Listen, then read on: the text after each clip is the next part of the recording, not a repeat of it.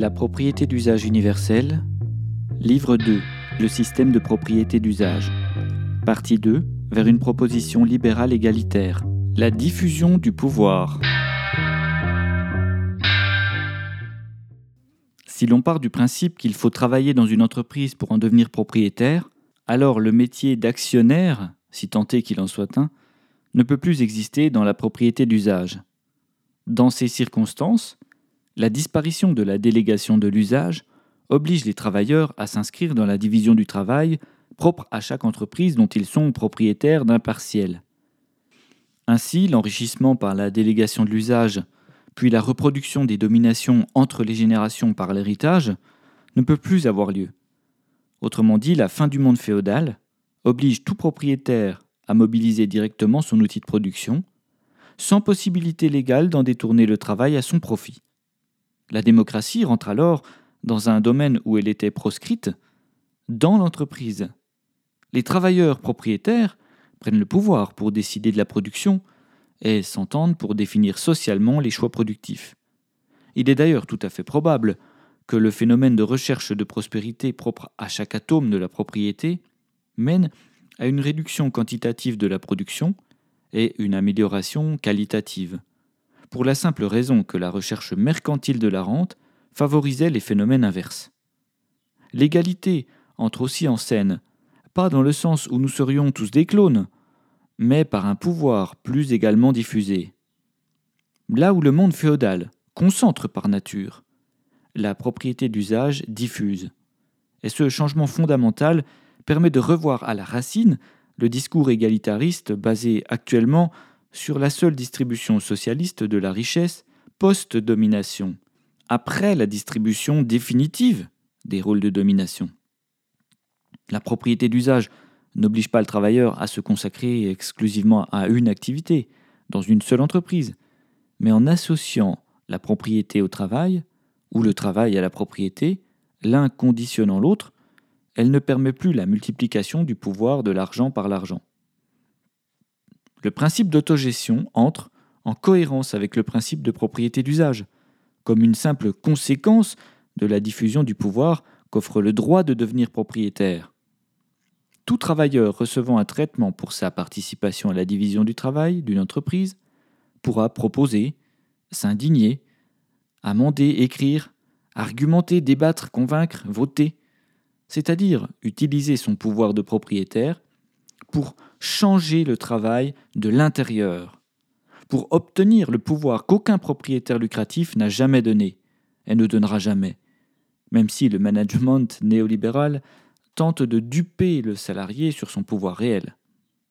C'est précisément cette condition qui permet de gagner le combat historiquement perdu par la gauche, qui, faute d'avoir réussi à changer le travail, s'est réfugié dans d'autres causes toujours moins glorieuses et moins générales, jusqu'à ses récentes passions pour les minorités, l'écriture inclusive ou autre tartufferie qui symptomatise une inquiétante résignation.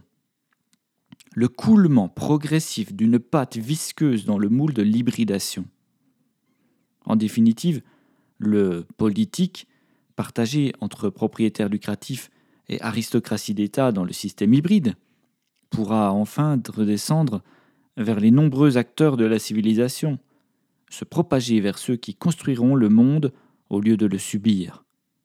Et cette préoccupation, cette demande, celle qu'on entend depuis des siècles, mais que personne n'écoute, celle qui crée le fossé entre un peuple et son élite, celle que les maillons forts de la chaîne de domination écrasent dès qu'elle pointe son nez, celle qui semble la plus légitime et logique, c'est de pouvoir être chez soi, dans son travail, de maîtriser la production, de pouvoir en vivre dignement, de ne pas s'en faire voler une partie, d'en tirer une grande fierté. C'est l'alliance de l'indépendance avec la puissance de la société. Dans les pays dits démocratiques, pour lesquels les hautes sphères de l'État sont largement endogames et non représentatives de la réalité sociale, il semble évident que les tenanciers du pouvoir ne se limiteront pas à leur rôle de hauts fonctionnaires et placeront, dès qu'ils le peuvent, le surplus des gains de leur position sociale dans la propriété lucrative. La possibilité de déléguer l'usage permet donc à un haut fonctionnaire d'État d'investir dans des titres de propriété qui lui donnent accès au travail abstrait d'une ou plusieurs entreprises. Ainsi, il se retrouve inévitablement en position de conflit d'intérêts, puisqu'il participe à la fois à des conseils d'administration publics et privés. La mode d'inclure des membres de la société civile dans les fonctions de l'État ouvre en réalité aux entreprises lucratives dominantes une porte d'entrée aux chambres d'écriture des lois, par des soldats intéressés, non plus par l'intérêt général, mais par leurs intérêts personnels, en corrélation avec ceux de l'entreprise lucrative dont ils sont propriétaires. L'idée de rendre le conseil d'administration accessible aux travailleurs, et uniquement aux travailleurs, avec un poids de vote proportionnel à la quantité de propriété mobilisée, donc de travail fourni dans l'entreprise, vient révolutionner les modes de gouvernance. Les journées étant limitées à 24 heures, un fonctionnaire d'État à plein temps pourra difficilement s'inclure de manière significative dans les rouages d'une entreprise d'usage, et nous résolvons ainsi les conflits d'intérêts. Plus globalement, le travail du surhomme d'usage ne suffirait pas à détenir la moitié des titres de propriété d'une grande entreprise, car cela signifierait qu'il doit fournir la moitié du travail total échangé par cette dernière. Impossible. La proposition égalitaire doit pousser l'individu au mutualisme, pour former des collectifs dont l'entreprise est un jalon. La distribution équitable des pouvoirs sur le travail abstrait est une conquête aussi importante que le passage à la propriété d'usage, et doit d'ailleurs s'y associer.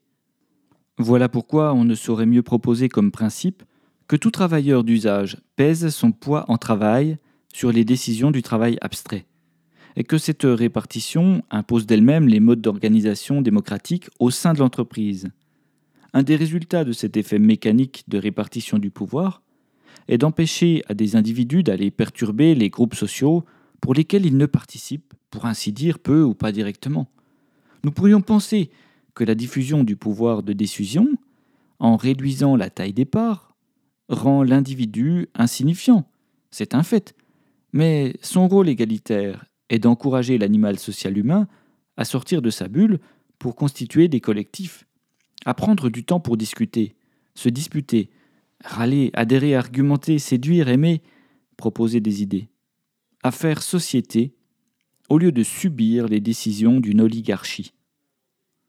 Aller contre les intérêts personnels de quelques individus, en sommant mathématiquement les intérêts personnels de la masse, fournit un outil de lutte contre la domination des plus efficaces. Il semble trop tôt pour savoir vers quelle société nous dirige une telle révolution. Mais il semble certain que les lubies, la folie des grandeurs de quelques illuminés détourneurs de travail perdra en intensité. Des titres de presse opposant dans la même phrase le pouvoir d'un seul propriétaire au pouvoir du pays le plus peuplé au monde, devrait ainsi disparaître. Cela ne remet pas en cause l'idée politique de la domination de la masse par quelques leaders, car ce phénomène est trop humain pour qu'on puisse l'éradiquer, mais donne au moins à celui qui écoute un tribun, un orateur fantastique, le pouvoir de limiter l'emprise de sa parole par la maîtrise du travail abstrait sur le travail concret.